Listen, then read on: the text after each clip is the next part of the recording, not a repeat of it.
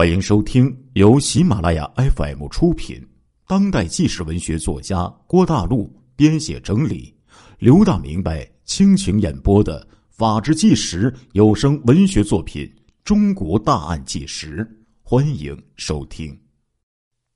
十几名警官呢，以尸体为中心，就在周围做起了螺旋形的搜索。在尸体的上方的山坡上，又找到了两枚弹壳，弹壳地点做了标记，测量了到尸体的距离。从现场情况看，持枪者是在追逐之中边跑边向被害人射击，射击的位置距离呢死者较远，最远处大约有一百米，另一枚弹壳大约五十。到六十米，由于山路陡峭，这个追逐的路程啊比较长。死者的身上除了枪伤之外，头部有洞穿性的骨折，头皮开裂，是被钝器打击所致。现场的勘测工作呀，一直延续到了下午，有关人员呢就做出了这个勘查的报告。当天，富康市公安局和昌吉州公安局通过不同渠道，就把情况上报到了自治区公安处四处。这就是之前呢我们刚才讲到的那一幕。九月一号上午啊，按照杨德禄厅长的指示，昌吉州公安技术科的魏伟、何春明等人就把现场这个弹壳啊。送到了区厅十五处进行技术鉴定。上午十一点，鉴定结论出来了，证实天山天池锅底坑所发现的弹壳就是石盒子八八案被抢劫的五四式手枪所发射的。据此呢，这个天池无名尸案就被定为经济。系列枪案的第十起案子，杨德禄副厅长啊，原计划同这个刘小辉处长奔赴石河子。由于天池案件的发生，并且呢与这个系列案件并在了一起，杨厅长敏感的就意识到，这个案情新的变化可能会影响到侦查处工作的全局。大队人马上山，马匹不够。七八里陡峭的山路啊，大部分人员都是徒步的跋涉走上去的。来到阿巴伊草原的大锅底坑，这时候啊，区厅还有市局的刑侦人员就对现场再次进行了勘查和搜索。当天晚上呢，这个尸体呀，用棉毡着包裹，用马匹就驮下了山。专车送往自治区的公安厅做进一步的解剖，确定死者的其他的特征。这个尸体呀，被汽油给焚烧过，脸部正面左半部分呢，全部都已经碳化了，右半部分这个头部被钝器打击，颅骨变形，两处枪伤，背部中了一枪，子弹穿过心脏。右臀部中了一枪，死者身高大概有一米七二，下巴比较尖，偏瘦，突出的特征呢是门牙较大，上面这个第四个牙呀还是一个镶包金牙。死者左手指纹较好，右手有一些差，现场遗留的东西有啊，死者一只布鞋在脚上，另一只离尸体。六十三米远，布鞋较新，泥土不多，鞋底呢有老字号的字样。这种布鞋呢，在富康市啊有销售的。死者的腰带上别着一个轮胎的一个气门嘴儿，但不是汽车轮胎的，而是那种啊毛驴车之类的那种气门嘴儿。现场捡到四枚五四手枪。弹壳和一枚臭弹，死者虽然经过焚烧，但是衣服留有残片。现场呢留有蛋糕皮，还有富康食品厂出品。出厂时间呢是在八月二十四号。出售这种蛋糕的厂家，警方查到呢共有五家。死亡时间推断为锅底坑现场附近有三顶帐篷，里面呢哈萨克的牧民呢分别叙述，有一天中午曾经听到三声枪响，推断呢死者死亡时间就是在二十六号，案发时间大概是中午北京时间十二点钟。那死者是谁呢？他为什么被杀害呢？根据现场情况推断，死者很有可能啊是两名犯罪嫌疑人当中的一个分子啊！哎，这是为什么呢？因为经过这个警方认为呀，可能是因为分赃不均而杀人灭口。那根据警方已经掌握的情况，两名犯罪嫌疑人的基本素质差异很大，因为一个大高个一个小矮个啊。在八幺九现场，一个是疯狂开枪，一个呢是一枪未发，因此判断是持自动步枪这个大个子呀，把这个小个子给杀害了。区公安厅的张秀明厅长听取案情汇报之后，用一句话总结说：“这是北京人把我们新疆人给杀掉了呀。”很快。公安厅十五处就对死者这个身高啊、血型、年龄、指纹以及牙齿特征这个鉴定了一下，结果出来，杨德禄副厅长连夜签发了关于查找死者身源的通报，而且附上了死者的照片，要求各地公安机关立即部署紧急协查。关于这个尸体的照片啊。杨厅长啊，原来呢要求要整容，但是考虑到这个死者虽然呢被焚烧毁容，但是脸部的基本特征还能够被辨认的出来，再加上死者这个宽板牙，还有这个第五颗牙齿上有这种镶金牙的明显的特征，所以杨厅长经过慎重的考虑。决定呢，采用原始照片把这个死者照片就给发出去了。协查通报啊，就成为了一线侦查员手中又一件锐利的武器。天池无名尸的出现，使案情发生了重大的变化。在原案发地之外呀，又出现了第三现场——石河子、乌鲁木齐以及。富康市就形成了一个大的畸形的三角地带，侦查范围呀又扩大了。八幺九案发生之后，犯罪分子的逃跑方向始终是一个不解之谜。根据种种迹象分析，犯罪分子逃回石盒子的可能性比较大。天池无名尸的出现呢，提出了一个新的课题。警方这个侦查工作必须要做出相应的调整。为了查清犯罪嫌疑人在富康市的行踪，昌吉州公安局、富康市公安局出动警力，对全市二十五家旅店就进行了清查，对来往于天池风景区的二百多辆各种车辆，以及呀天池风景区周围的五十户居民。三十一顶毡房，逐户的进行了走访，同时呢，在富康市、米泉市的境内的公路上设卡盘查过往车辆和行人。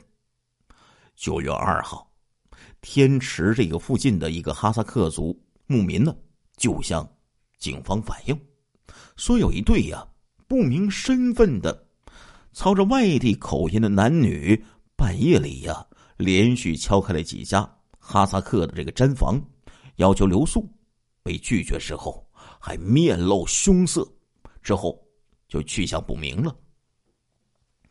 九月二号下午七点钟，牧民热巴依在山上找羊，在距离这个无名尸体现场大约有两三公里的马牙山下，听到了四声枪响，他立刻就藏到了树林里，但是没有看到开枪的人。事后，他立刻向派出所进行了报告。九月三号上午十点钟，牧民加纳提在天池的一个哈熊沟的森林里啊，看见了火堆他向警方反映说，有人在山上点火。烧毁了一棵像房子那么大的树啊！九月三号，还有一名哈萨克族的妇女呀，来到派出所，也反映她听到了枪声。这时候，侦查员就问了：“你知道那是枪声吗？”这时候，妇女说：“我丈夫知道，就是枪声。”天池风景区连连出现这些异常的现象。这引起了公安部的严重的关注。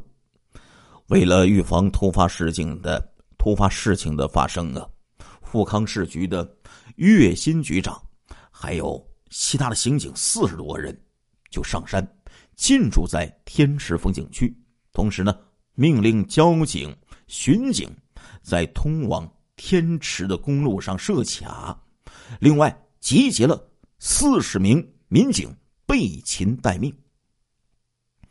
根据以上的反应啊，区公安厅决定呢，对富康市天池风景区一带的山林进行一次大规模的搜山，杜绝犯罪分子在山间牧区找到落脚点。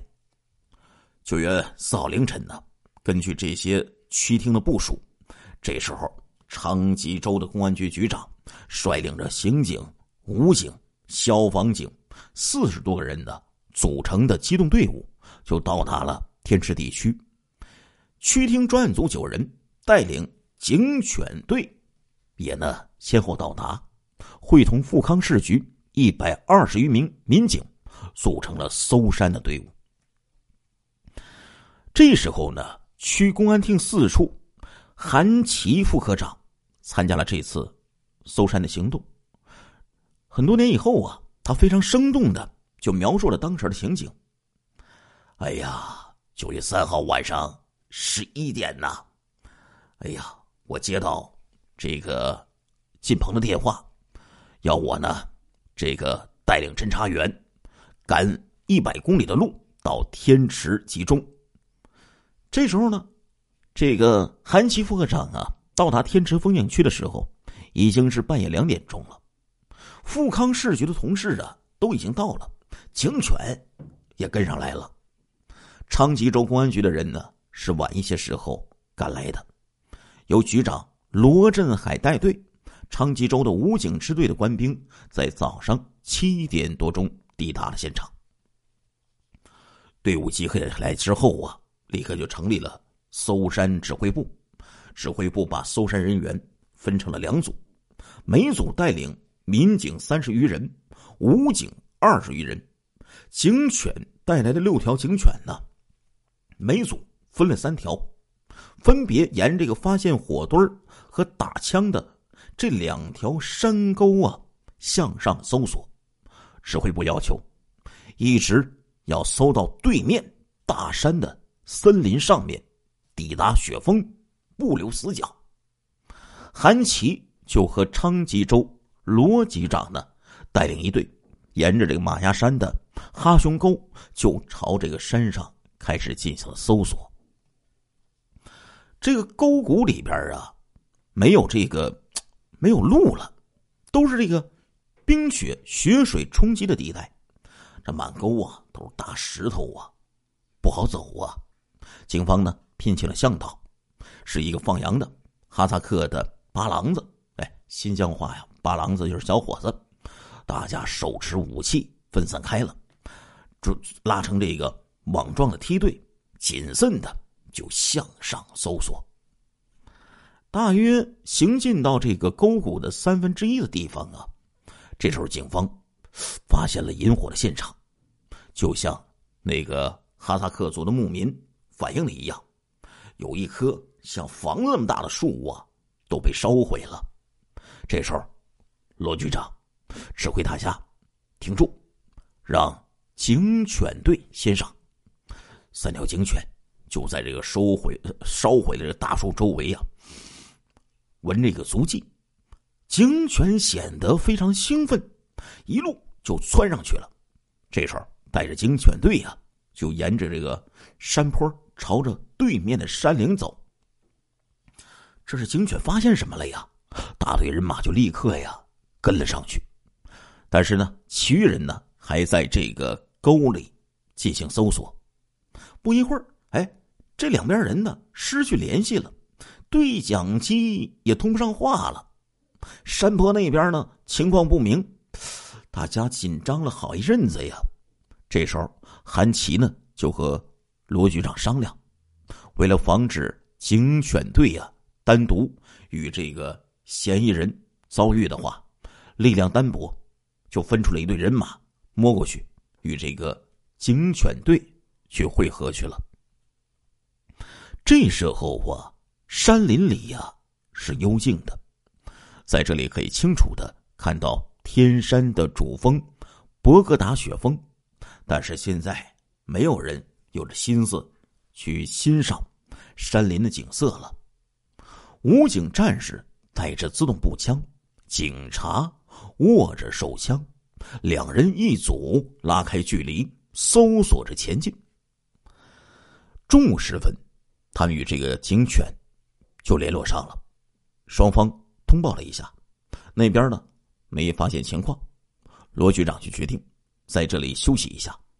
上山的各路人马都是连夜赶来的，都没有吃饭。早晨呢，在山下集结的时候，天池派出所的同行啊烧了点茶，拿出了十几个馍馍，但是大家谁也不好意思吃，现在这肚子呀饿的。咕咕直叫啊！民警呢，还没有带水，只有武警战士背着水壶。哎呀，这时候啊，这大家伙啊，有一点上甘岭的那个味道啊。尽管呢，这嗓子呀都干的冒烟了，一壶水呀，大家还是谦让着，哎，彼此让对方喝。再向上搜索，大约。两点钟的时候，快接近这个雪峰的时候，警方听到山上有动静好像是有人折断了树枝，发出咔吧吧的响声。这时候，警方呢正爬到阳坡上，周围没有树，只有大大小小的石头。一说有情况啊，武警战士立刻就隐蔽起来，趴在这个大石头后边。民警呢？也学着这些武警啊，全部都卧倒在地。罗局长与山那边的警犬队联系，他们说呀，也听到上边有声音。他们的上方啊是一个峭壁，峭壁那边呢是松林。韩琦和罗局长各带了七八个人，就从侧面迂回，武警正面进攻。然后就分三路摸了上去，当时大家呀心情都是很紧张的，因为他们清楚啊，如果与持枪匪徒遭遇，他们面临的那肯定是一场攻坚战呐。对方的射击技术那是明摆着的呀，把他逼在山林里，他没有退路，那肯定会困兽犹斗啊，必定。会拼死顽抗，因此呢，大家都很谨慎，用这个石头和树啊，就做掩体，一步一步的隐蔽的前进。大约过了半个小时，他们搜过了那片松林，一直就搜到了阳坡，三路人马就汇合了，但是呢，并没有发现人。刚才折断树枝的声音呢，或许是山里什么野兽。造成的。松林的上方啊，是一片开阔的地区，再上边啊是陡峭的山峰。继续朝上走呢，山势啊越来就越险峻了。开始呢，还有放羊的小路，后来连小路都没有了，大家不得呀不手脚并用的朝上爬，每走一步，必须啊。得看好下一步，这个手脚得落在什么地方，得抓住啊，踩实啊，这个小草啊也利用起来了。下边啊，可就是笔直的山崖呀，一不小心呐，那人就得像石头似的滚下山去呀。亲爱的听众朋友们，这一集的《中国大案纪实》播送完了，感谢您的收听，我们下一集再见。